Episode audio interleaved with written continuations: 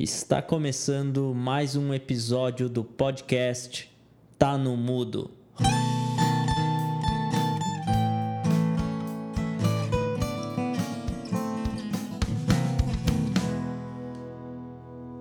Olá, tudo bem? Meu nome é Diego Vieira e sejam muito bem-vindos ao episódio do Tá no Mudo. Hoje vamos conversar sobre cibersegurança e seus dados e como eles estão disponíveis na internet para todo mundo aí, pessoal. Para contar e explicar um pouquinho mais sobre cibersegurança, estamos aqui com o especialista de segurança da informação, Marcos Cavinato. Seja muito bem-vindo ao nosso podcast e te apresenta aí para o nosso ouvinte, Cavinato. Senhoras e senhores, olá a todos, é um prazer estar aqui. Obrigado pelo convite, obrigado à audiência do Tá no Mudo também. Eu sou Marcos Cavinato, eu trabalho como líder de segurança da informação em uma multinacional atendendo a região da América Latina e trabalhando com os mais diversos segmentos de finanças, varejo.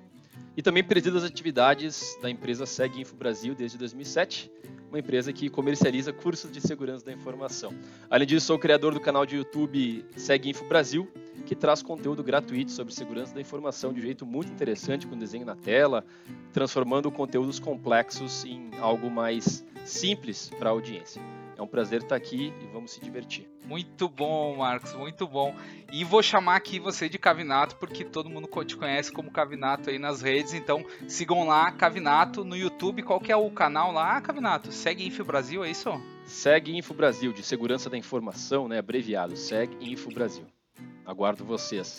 Muito bom, Cavina. Uh, e para questionar um pouco sobre cibersegurança e falar um pouquinho sobre o que é isso junto com o Marcos, Estamos aqui com os nossos co-hosts. E aí, Roberta, tudo bem contigo? Oi, Diego. Oi, pessoal, tudo bom? E a frase hoje é: Cibersegurança para mim é não usar a de mim, a de mim. Fala, pessoal. Então hoje estamos aqui com o Cavina e bota entropia nessa senha, rapaz. Só o Cavina sabe disso. Fala, galera, tudo bem? Grande Marcos, bem-vindo aí ao nosso podcast. Hoje a minha frase que ela tá mais voltada aí pra galera aí do, dos hackers aí, né? Amadores hackeiam sistemas, profissionais hackeiam pessoas. É uma frase bem famosa aí do Bruce Schneier. Fala galera, aqui é Natan falando. E hoje o episódio vai estar vai tá muito bom com o Cavinato e a minha questão é que cibersegurança é igual seguro de carro, a gente só se preocupa quando dá ruim. Deu ruim, todo mundo se lembra do time de segurança, né? Ou melhor, né? Dos dados que tá, estão disponíveis na internet aí. E para mim, nada é seguro. Vamos fugir para as montanhas aí, né, pessoal? Segurança, segurança é não ter dados disponíveis. Então, pra gente começar com o nosso papo aí com o Cavina, é. Cavina, nada é seguro e realmente a gente tem que fugir para as montanhas ou a gente pode confiar naquilo que a gente disponibiliza na internet e os nossos dados estão seguros? Como que a gente pode melhorar isso e o que, é cibersegurança? Acho que é o, é o caminho contrário. É, tem que desconfiar, mas não dá para abrir mão das tecnologias que nós temos disponíveis hoje. Acho que uma das coisas que a gente vai buscar aqui juntos é explicar alguns mitos, algumas verdades mas no final do dia é parte da nossa rotina. A gente não percebe, mas tem muito controle de segurança que a gente usa todo dia para deixar nossa vida um pouco mais segura, ao ponto que hoje a gente, em geral, se sente até tranquilo para fazer compras na internet, né? algo que talvez há 10, 15 anos atrás é, se veria com outros olhos. Vamos desmistificar bastante coisa aqui hoje. Muito bom. E, e pensando um pouco sobre dados e sobre os nossos dados em si na internet, a gente não pode deixar de mencionar aqui um grande vazamento de dados que teve aí uh, há pouco tempo atrás e que vem mostrando que, sei lá, há um, dois anos atrás ocorreram diversos vazamentos, diversas fontes de dados, cruzamentos, pessoas, telefone. Uh, hoje em dia é frequente esse vazamento ou antigamente também acontecia isso? E por que, que existe tantos vazamentos de dados hoje? Pois é, né? Será que tem mais hoje ou será que a gente está sabendo mais hoje? Eu, eu gosto de explicar isso com uma visão de quatro pilares, vamos colocar assim. Né? O primeiro pilar, até pensando no nosso momento atual, hoje de pandemia, é que os ataques evoluíram. Então a gente tem ataques mais sofisticados, mas tudo que é mais antigo continua por aí, né? Os antigos, entre aspas, vírus, os worms, os cavalos de Troia, eles ainda estão aí infectando dispositivos, mas a gente também tem muita coisa nova. E é literalmente, fazendo uma analogia com o mundo real, é como o coronavírus. Né? A gente ainda tem a malária, tuberculose, mas a gente tem também um novo vírus que tem que aprender como se proteger. Então isso é uma questão, a evolução dos ataques. Por outro lado, a gente tem um aumento também do vetor do ataque.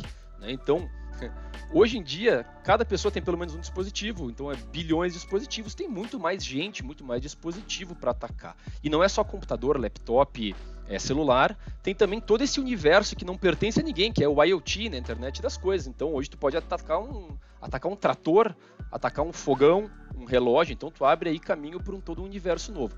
Então além da evolução e desse vetor novo, tem ainda uma questão moderna que é o as a service, né, que é o ataque as a service, ou crime as a service, que é muito fácil hoje tu começar um ataque. Então, é, quando um jovem aí de 12, 13 anos consegue entrar numa, num site, num serviço, talvez na Deep Web, e iniciar um ataque, obviamente tu vai ter não só aquele hacker muito experiente, que era o hacker do passado, que tinha a tela preta com letras em verde e a capa escura, é, mas também toda uma nova geração que consegue usar serviços que são legítimos. Isso é muito importante. Serviços legítimos, eu vou citar alguns, a audiência vai fazer uma busca depois, como o Nessus, o Metasploit, o Loic, são serviços legítimos que deveriam ser usados por time de defesa, mas que acabam usando para ataque. Só para finalizar, é um tema muito importante que a gente até conversou antes. Além da evolução do ataque, do aumento de vetor e do ataque como serviço que facilitou, tem também um tema de visão, de visibilidade. Né? Então a gente tem um conjunto de leis, de normas, de regulamentações que não existia no passado. Questão de compliance, portanto. Então as empresas hoje elas acabam sendo obrigadas a falar que aconteceu um vazamento ao invés de jogar para baixo do tapete. Então tu, tu abre né, e mostra o que está acontecendo de verdade. Então, então quer dizer, tem, tem também a divulgação desses vazamentos, né? Que antes não acontecia. Uh, teve alguns pontos que tu falou sobre Deep Web, IoT e as a Service. O que é Deep Web, Cavina? A forma mais fácil de explicar para uma audiência mais ampla é pensar literalmente na figura de um iceberg, né, onde a gente tem sempre a pontinha do iceberg, e isso é a internet como nós, usuários comuns, conhecemos. É o mundo indexado pelos mecanismos de pesquisa a Deep Web está abaixo né, da linha imaginária do oceano que a gente está considerando nesse exemplo. É um universo onde não existe a mesma indexação, ou seja, tu numa busca no Google ou no Bing ou em qualquer outro mecanismo de pesquisa não vai aparecer. Então é um outro jeito completamente diferente que tu usa para acessar. E como não é regulamentado, é por isso que tem coisas que a gente nem acredita, né? Crime, é crime, muito crime. Então quer dizer, então, quer dizer em, re, em, resumo, a Deep Web é um local que não é facilmente encontrado, e sim só lá o Cavinato, o Natan, o Maurício, a Roberta que tem um link que vai conseguir acessar um marketplace da Deep Web ou alguma outra coisa em si, né? Isso, e além disso, de uma forma que tenta, da melhor forma possível, manter a anonimização dessa pessoa que está adentrando esse universo. Eles não querem ser reconhecidos, eles não querem, ninguém quer saber é, que essa pessoa ilegal está cometendo algum tipo de crime, né? Então tem várias camadas de proteção que de novo são mecanismos que em geral são usados por bem, né, para proteção, mas aqui são usados para não todos, claro, né, mas muito para o mal. E a IoT aqui para nossa audiência é a internet das coisas, né? Então lá teu, a tua Alexa, o teu micro-ondas, a tua cafeteira. Então imaginem você lá sendo atacado por um hacker, né? Uh, e, e, sei lá, o hacker conseguir atualizar, uh, influenciar no firmware ou na tua cafeteira e acontecer alguma coisa, sei lá, aumento de tensão, alguma coisa assim, pode acontecer. Eu acho que esse é o intuito, né, Cavinato, em relação à IoT também, né, em ataques desse modelo. Né? Claro, parece bobo pensar que vão ensinar a tua Alexa alguma coisa ruim.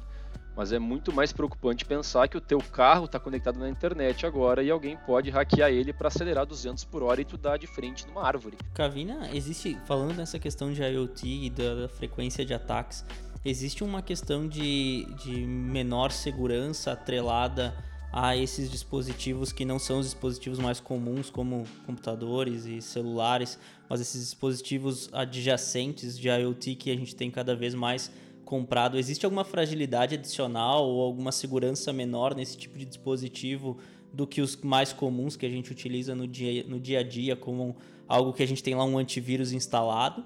Ou é mais ou menos a mesma coisa, assim, um dispositivo com o outro? Talvez uma das diferenças mais significativas, quando a gente pensa da perspectiva da proteção, é que esses dispositivos por baixo eles têm um sistema operacional também, mas não são os sistemas operacionais convencionais. Logo, tu não consegue instalar os agentes de proteção que a gente está acostumado, né, como um antivírus, que é a figura mais elementar é, para quem está entrando na área. Então, tu não consegue instalar esse tipo de serviço. Logo, tu tem que delegar para algum outro mecanismo, algum outro controle de segurança.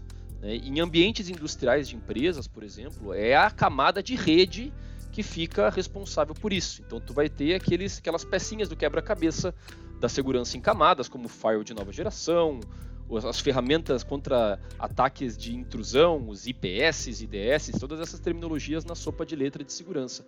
Né? Mas tu não consegue mais jogar a segurança lá para o dispositivo final. Então tu acaba dependendo muito de outros processos. Né? Então de ter um processo de desenvolvimento de software, por exemplo, mais aguçado, com mais ciclo de teste? Vai mais por esse caminho. Legal, e eu fiquei pensando, né, a gente tá falando do, do, da frequência de ataques no passado, e agora eu lembrei muito no, no passado quando vinha aquele aviso de cavalo de Troia no computador. Putz, aquele, aquele é antigão, né? E a gente vinha, jogava pra quarentena e nem não sabia basicamente como lidar com aquele tipo de situação, né? Então é, um, é bem a história, né, do, da segurança. É, isso, é, isso é quando tu baixava alguma coisa aí nos torrents, né, Nathan? Mais ou menos. não, não, não tenho, não sei, não lembro se era muito, muito tempo atrás, eu não lembro que eu tava lembro. baixando.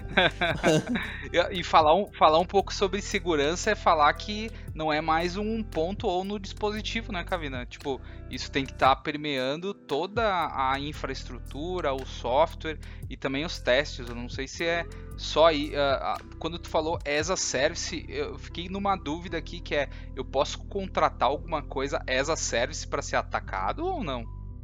Sim, e isso é muito interessante. Né? Faz já uns 5 anos eu acabo usando isso em várias ocasiões.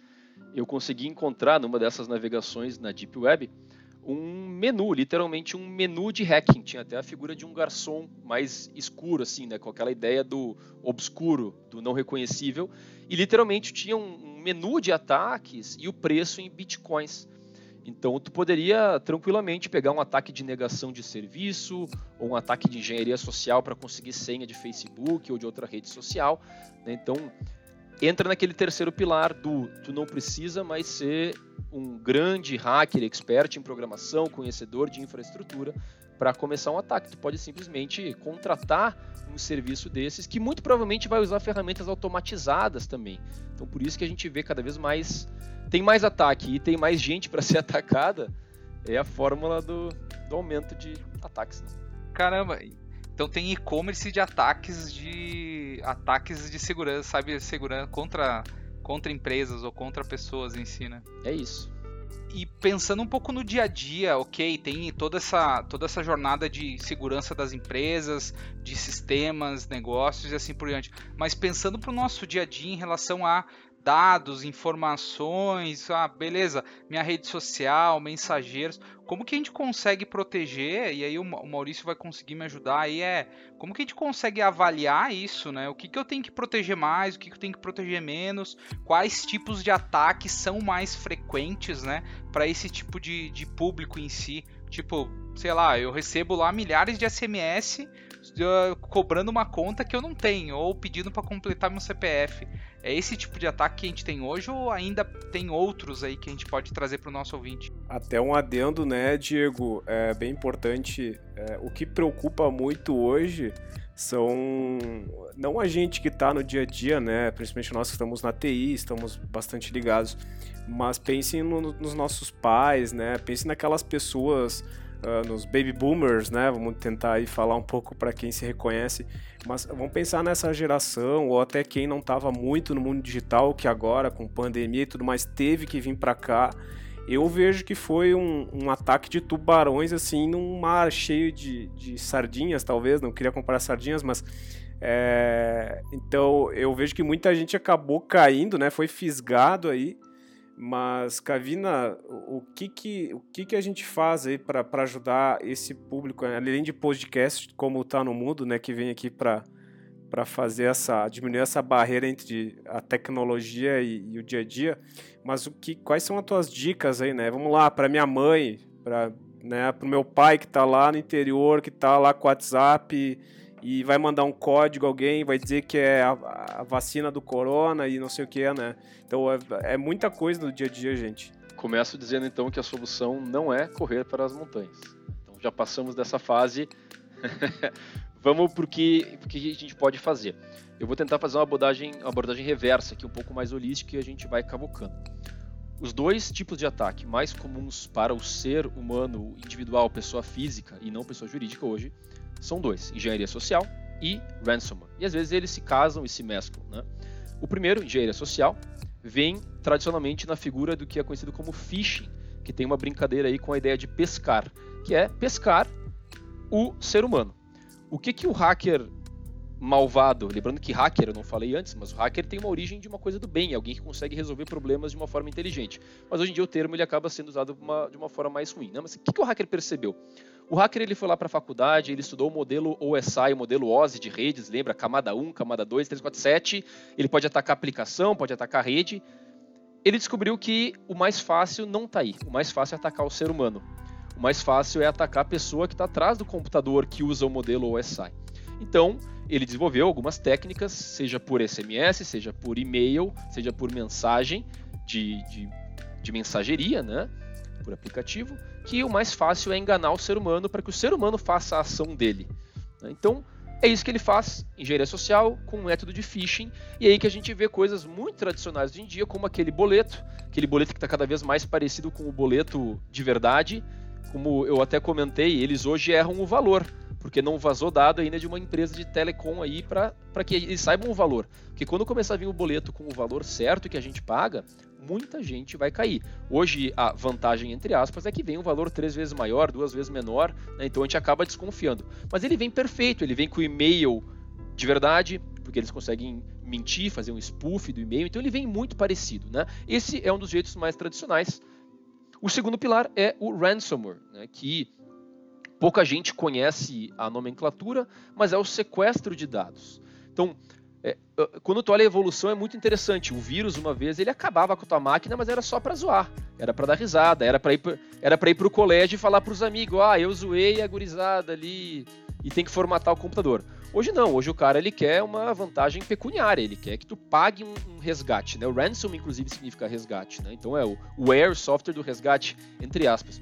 Pouca gente sabe, mas o ransomware ele data de 89, né, a primeira ocorrência, mas ele ganhou muita repercussão em 2017.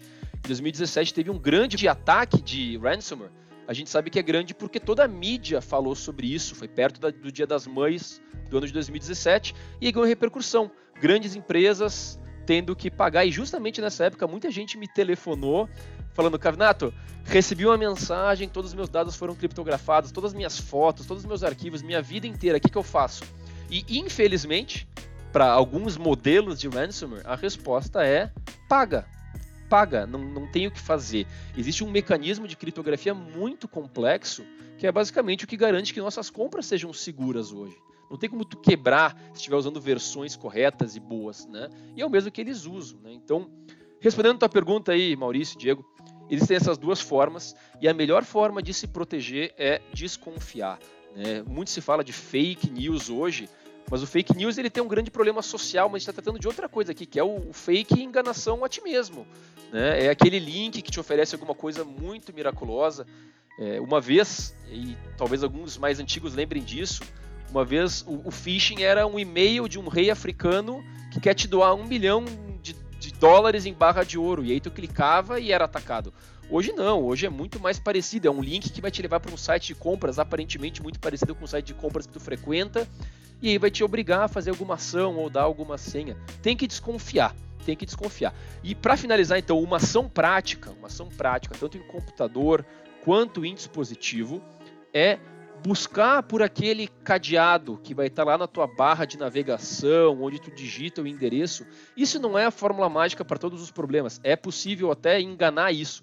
Mas em geral é uma boa prática. Procurar por um cadeado do lado do nome da página que está visitando é melhor que nada, eu sempre digo isso. Segurança em camadas é isso, é melhor alguma coisa do que nada e a gente vai criando cada vez mais controles. Pode deixar a Cavina que eu vou avisar o meu pai lá, minha mãe, tá? De tudo isso aí. E, claro, vou falar para eles escutarem não tá no mudo, na verdade, né? Mas valeu mesmo aí pelas dicas.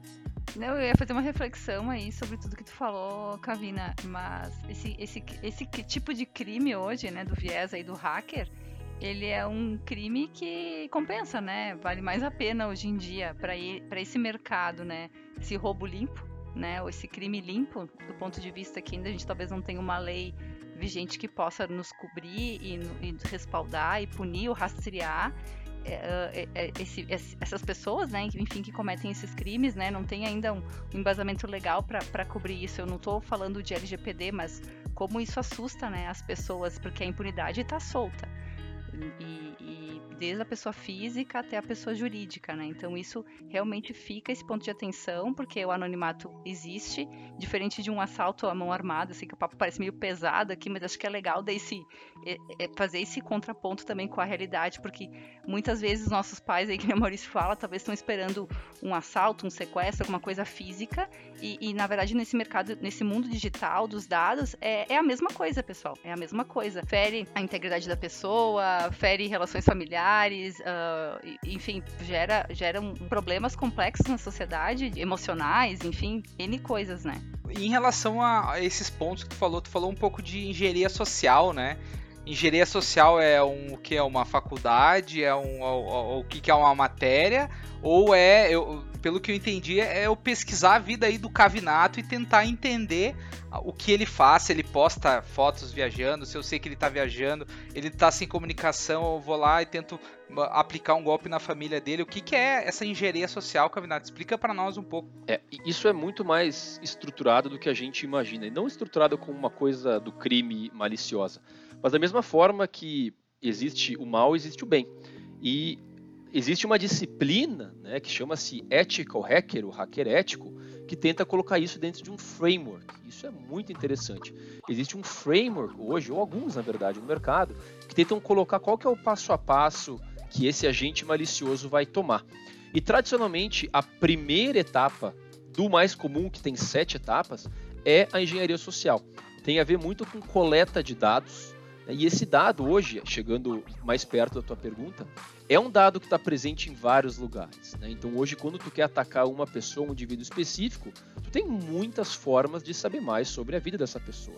Tu pode buscar em redes sociais, pode fazer uma busca pelo nome dessa pessoa num mecanismo de pesquisa e ali tu vai conseguir extrair diversas informações, né? algumas mais sensíveis, outras menos, e é isso tu acaba usando então para deixar mais convincente não é nada novo, né? Quando tu pensa no sequestro físico que a Roberta falou, quem nunca ouviu falar ou até foi sofreu isso de alguém te ligando e imitando a voz de um filho, de uma filha, de um pai, de uma mãe, é mais ou menos a mesma técnica, só que de uma forma digital. Né? Então, pegar um exemplo prático aqui para a audiência. Uma atividade muito comum hoje em dia é roubo de WhatsApp. Né? Então, como é que tu faz isso? O WhatsApp ele te pede uma, uma senha para que tu mude o WhatsApp para um outro aparelho. Então, essa pessoa vai pegar, o, o, hacker, entre aspas, vai pegar o celular dele, vai botar o teu número nele, e aí o WhatsApp vai falar, me fale os quatro dígitos. E é nessa hora, então, que o hacker liga para a pessoa e fala, olá, aqui é do call center ABCD, e a gente quer te dar alguma coisa muito legal, mas para isso tu vai ter que passar a senha, porque tu ganhou um prêmio. Então me passa aí os quatro dígitos ou seis dígitos da senha que tu recebeu. E a pessoa muito empolgada vai falar, ah, é 1, 2, 3, 4, 5, 6. A pessoa fala obrigado, e aí? É, é um controle de segurança? Sim, são, é, é um segundo fator de autenticação, uma mensagem nesse caso, mas aí com engenharia social tu consegue extrair informação. Perceba que é muito mais fácil do que ir lá e roubar o telefone da pessoa. Né? Roubar o telefone da pessoa para tu olhar o SMS e conseguir transferir o WhatsApp para o teu telefone. Então, engenharia social é isso, é uma disciplina, tem muito livro sobre isso, é a primeira etapa de um framework de ataque e de defesa, então é sem dúvida algo para explorar, tanto para o bem quanto, infelizmente, para o mal. Caramba, e, e, existem várias. Ah, então, quer dizer, existem várias técnicas dentro desses sete passos e uma delas é engenharia social. E, e esse, esses primeiros passos que a gente consegue coletar numa rede social ou qualquer outro lugar é, putz, é muito louco, né? Então, por favor, pessoal, lembre-se, bloqueiem as redes sociais, não deixa todo mundo ver não, hein? Né? Então, falar também sobre não só sobre engenharia social, mas também política de senhas, uh, senhas em redes sociais, arroba 123 ou 12345. Isso também é, é chega a ser básico, né? Mas a gente tem que pontuar, porque uh, colocar meu aniversário, sei lá, entro. Se eu colocar o meu nome lá no Google, coloquem o nome de vocês no Google também, né? Vai ter um monte de dados de vocês e que vai estar disponível e talvez um daqueles dados pode ser base para suas senhas. Fazer essas políticas de senhas, utilizar uma, uma senha segura, isso também faz sentido, né, Camilo? Vamos começar então com a pessoa física e vamos chegar então na pessoa de segurança da empresa. Vamos pegar um pouquinho para cada um. Da perspectiva da pessoa física, portanto, qualquer um de nós, usuários, né? redes sociais são muito legais, representam um risco de segurança, sim. A senha é talvez a forma mais fácil de se proteger contra um ataque. Né? E a gente chega nessa questão então de política de senhas. Primeira coisa, redes sociais, as mais tops né, do mercado, elas têm o que elas chamam de um segundo fator de autenticação. Eu vou começar com a teoria e depois a gente vai para a prática. A teoria é que para tu estar seguro, tu tem que usar duas de três mecanismos de proteção, que são o que tu tem, o que tu sabe, o que tu é. O que tu tem, o que tu sabe, o que, que tu é. O que, que tu sabe geralmente? Uma senha. O que, que tu tem? Um dispositivo físico para receber um SMS, por exemplo. E o que, que tu é é uma biometria. É por isso que quando tu vai num caixa de banco, tu vai ter que colocar o teu cartão, que é uma coisa que tu tem, seguido de uma coisa que tu sabe, que é uma senha, ou hoje em dia uma coisa que tu é, que é a tua digital. Perceba que são sempre dois, tu nunca vai ter dois cartões, porque a segurança está em usar dois diferentes. Isso é um pouco da teoria. Na rede social, portanto, a gente está acostumado com o que tu sabe, que é uma senha. E é por isso que cada vez mais a gente quer que tu use alguma coisa que tu tem, que é um celular para receber um SMS, que é horrível, mas é melhor que nada. O SMS é muito fácil de ser spoofed, né? ou seja, de ser camuflado ou roubado, mas é melhor do que nada. E a gente entra naquele, naquele mundo que é até um pouco mais antigo, mas que tem formas mais suaves hoje, que é uma coisa física. Tem um token, por exemplo. Hoje o token pode ser um botão de SIM que tu aperta no teu telefone celular. Tá? Então, essa é a forma mais fácil de se proteger. Por quê? Porque o hacker hoje, ele não está direcionando para ti especificamente em geral. Ele está usando alguma ferramenta automatizada. Então, como é que é o ciclo disso hoje? Você aí que me escuta do outro lado da, da linha. A tua senha pode vazar em algum lugar, teu e-mail e tua senha. O hacker não vai pegar isso e vai começar a tentar no Netflix, no Gmail, no outro serviço. É um robozinho que faz isso, em um milhão de sites por minuto. Se der certo, ele consegue entrar. Agora, se der certo a senha, mas pedir um segundo fator, o hacker não vai atrás disso, ele vai para o caminho mais fácil sempre. Então, é muito fácil se proteger e deixa tudo muito mais difícil para o hacker. E aí, só para finalizar e deixar muito certinho a tua pergunta, a gente vai sair da pessoa física e chegar na pessoa jurídica, mas a pessoa física também está embolado aí, que é a questão de política de senhas. Né? A boa senha hoje não é o dia do teu aniversário, não é o nome do teu cachorro. A boa senha hoje, e a boa senha aqui tem um embasamento, eu vou deixar citado aqui o NIST 863B, ou seja, do Instituto Nacional de Padrões e Tecnologia Americano. A boa senha hoje ela é longa, bem longa, ou seja, ela tem muita entropia, ela tem números, letras, maiúsculo, minúsculo, caracteres especiais. Isso é uma boa senha hoje. E aí, já falando com o profissional mais de, da, da empresa, uma das coisas mais ou menos recomendadas hoje em dia é a troca periódica de senha a cada 90 dias. Né? Isso é interessante. Que? Que? Que? Que? que? então quer dizer, eu não preciso trocar minha senha de 90 em 90 dias, Caminato? Sério? Não deveria. Não deveria. Desde que ela tenha 400 caracteres especiais, mais não sei o que. Isso corrige aí que eu não entendi, Cavino. Eu gosto muito de separar opinião de fato. Tá? E aqui não é uma opinião, isso é um fato. É um contexto histórico de novo. Né? Lá quando criou-se essa ideia de ter que trocar de senha a cada 90 dias, a gente vivia num mundo em que 90 dias era um tempo médio que levava para quebrar uma senha. Né? Tem uma questão um pouco mais técnica aqui. Quando tu coloca uma senha, ela vira um hash, que é um amontoadinho de dado ali, né? que tu cons não consegue voltar para o estado original. Mas levava 90 dias para um hacker quebrar isso. Essa é a ideia original. Mas com o passar do tempo, esses 90 dias hoje viraram uma hora, 30 minutos. Né? Tu pode hoje literalmente contratar um gazilhão de processador de uma nuvem e quebrar uma senha muito rápido.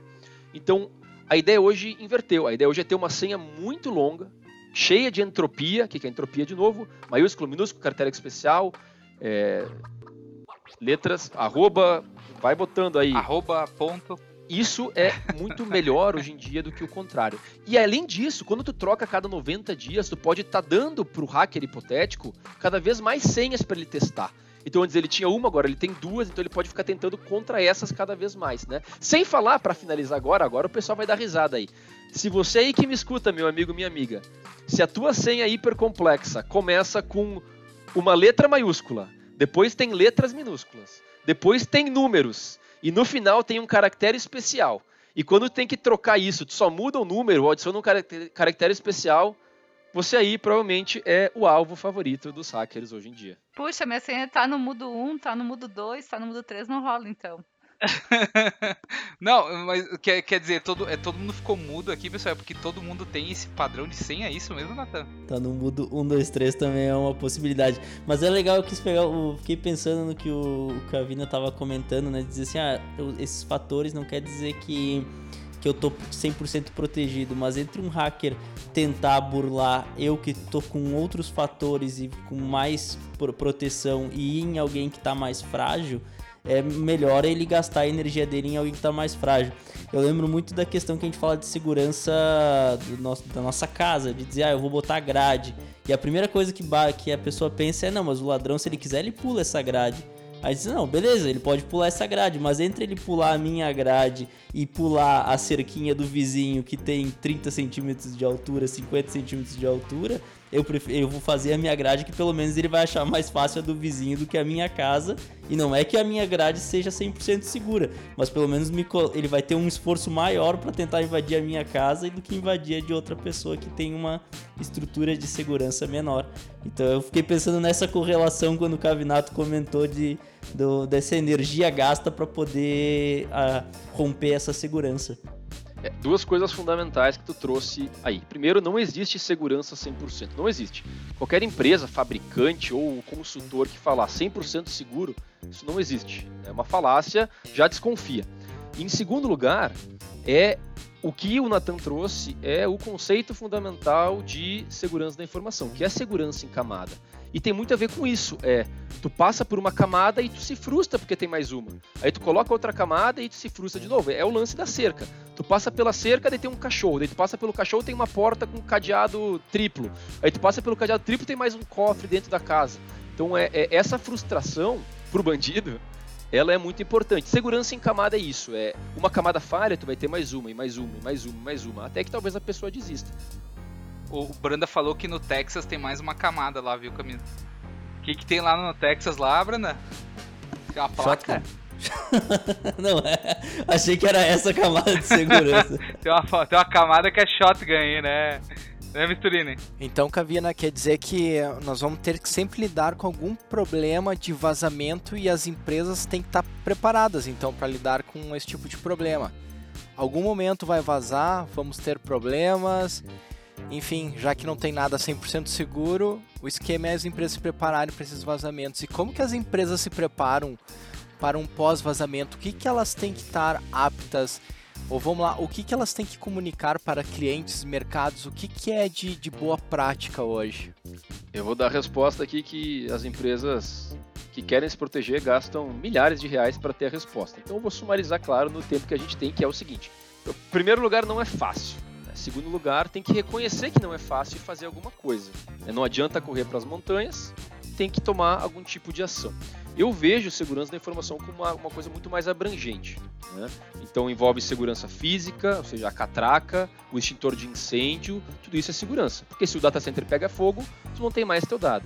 Segurança lógica também, esses equipamentos que muita gente conhece, firewall, etc., antivírus. Mas isso tudo é uma parte técnica. Segurança da informação é muito mais do que isso.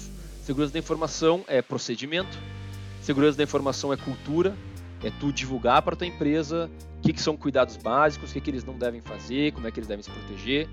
E também é muito documental, é criar baseline, é criar manuais do que, que deve ser feito. E hoje em dia, uma coisa muito legal que está acontecendo, e eu recomendo todas as empresas fazerem isso, é criar uma área de segurança da informação. Algo que ainda acontece, e que não é a melhor prática é ter segurança da informação embaixo de uma área de tecnologia, por exemplo. Então, tu começa a ver lá o, o Chief Security Officer embaixo do Chief Technology ou embaixo do Chief Information Officer. E aí tem o cara de segurança que almoça sozinho, que não tem amigos, porque ele quer criar controles, mas sempre vai parecer que está indo contra o negócio. Aí ele acaba sendo aquela pessoa que não quer que o negócio vá para frente, esse cara está jogando contra o time. Muita empresa então que está fazendo hoje é separar. Está separando então, né? Tu acaba colocando uma outra área. O objetivo desse time não é bloquear, criar problemas, mas sim ajudar. Justamente para que, como o Nathan falou lá no início, que não seja como seguro, que não se preocupe só no final, se proteja durante. Mas não tem como avançar em alguns projetos sem precisar passar lá pela segurança, Cavinato? Putz, é que aí sempre trava o negócio quando a gente vai ter que passar por lá. Segurança é risco. A fórmula, para quem gosta de matemática, segurança da informação é risco. É o risco que tu quer correr. Tu pode fazer tudo sem segurança, teu risco é maior. Tu pode fazer tudo com segurança e teu risco é menor. É risco zero? Não é risco zero. Se fosse risco zero, era segurança 100% e segurança 100% não existe. Ah, tá certo. É uma brincadeira, mas. E, e aí acho que vai um pouco com uma dica, né? De, de quem não é de segurança da informação, não tem o conhecimento, botar um pouco o pé para entender esse contexto que a gente está falando aqui, botar, entender um pouco de todos os riscos que a gente está uh, ah, abordando e que tu traz muito bem, Cavinato. E quem é de segurança da informação também estender um pouco o pezinho para o negócio para saber pô, como é que eu posso combinar essas duas coisas e, e conseguir evoluir uh, da melhor forma tanto o negócio junto com a proteção, né? Porque não adianta eu, eu, eu uh, avançar meu, meu, meu desenvolvimento, seja da minha empresa ou meu pessoal, e logo logo ter um baque, cair um penhasco gigantesco por algum ataque uh, grande, né? Então acho que vai, fica uma dica muito grande de cada um entrar no, no, um pouco no contexto do outro ali para que essa conversa seja cada vez mais uh, no mesmo idioma, digamos assim, que quem é de segurança, quem é de negócio, possa cada vez uh, falar a mesma coisa e daqui a pouco ninguém precisa almoçar sozinho, né, Calvina? Por favor, é muito triste. eu, vejo, eu vejo a área de segurança da informação como sendo uma das principais e fundamentais, assim, hoje em dia. Uh, já vem há algum tempo, né, mas com o advento aí da, de, de nuvem, de vazamentos, de todo esse, esse buzz em cima de segurança, ela, ele já foi eleito, acho que dois, três anos pela Gartner sobre os principais pilares para os executivos, os CIOs e tal, e cada vez vem, né, profissionais, uh, e aí é um segundo, um segundo podcast que a gente vai fazer, né, Cavinato, sobre profissionais de segurança da informação, isso é muito importante, e hoje a gente tem um déficit gigantesco desses profissionais. Não é o hacker do Facebook, a gente está falando de profissionais que, sinceramente, são bem uh, uh, capazes e, e têm um papel fundamental dentro das organizações e dos negócios e não deveria ser a pessoa que almoça sozinho, não deveria ser a pessoa que, ah, o cara, uh, por, por, algum motivo, o Cavinato acordou hoje e falou que ia bloquear o usuário do Natan, ou que foi lá, né, e colocou um e-mail da Roberta no spam. Não é esse profissional, porque hoje em dia a gente sabe que isso tudo é automatizado, né, com ferramentas que têm um alto grau de automatização e capacidade até muitas delas e a maioria delas com a baita de uma inteligência artificial para uh, ah, ah, fazer aí toda a classificação necessária. Mas eu quero deixar mais uma pergunta aqui para a gente fechar o assunto aqui sobre segurança desse episódio é Cara, e mensageiros que a gente está falando sobre WhatsApp, sobre todos esses caras, Telegram uh, e tal.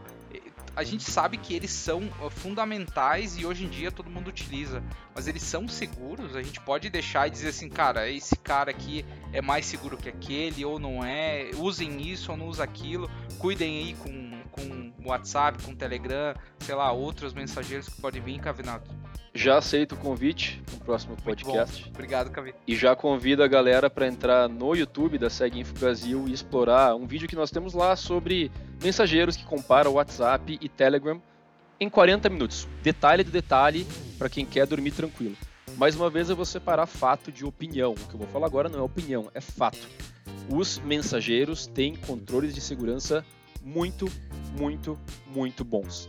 Isso tem a ver com criptografia, isso tem a ver com ninguém conseguir interceptar esses dados no meio do caminho e ver as tuas mensagens.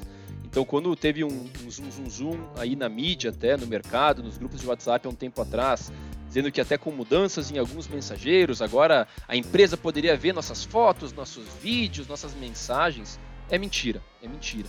Isso chama-se segurança fim a fim, segurança ponta a ponta. E isso não acontece. Então quer dizer, eu não, eu, eu, mesmo lá eu tendo meu WhatsApp, o Facebook não tá vendo meus dados lá do WhatsApp, é isso? Não tá vendo. Segurança fim a fim, de novo, YouTube mais detalhes no meu vídeo, mas não tá, não tá. Segurança fim a fim quer dizer que só as pontas têm as senhas e não o Facebook que está no meio do caminho transmitindo essa mensagem. Eu senti o Diego aliviado que ele percebeu que os nudes deles não, não estão na Deep Web. Ele acha. mais, Ô, mais pessoal, gente aí. É, acho que não era só o Diego aí, né, pessoal? obrigado aí, Natan. Ufa! pessoal, muito obrigado, Cavinato. Excepcional esse podcast. Uh, deixo o convite aqui para um próximo falando sobre profissão. Então, acho que Uh, é, um, é um, uma profissão que a gente precisa mais e a gente quer fazer sobre esse tema contigo aí. Muito obrigado por, pela tua presença de hoje e deixa aqui os teus contatos para o pessoal te entrar, entrar em contato contigo.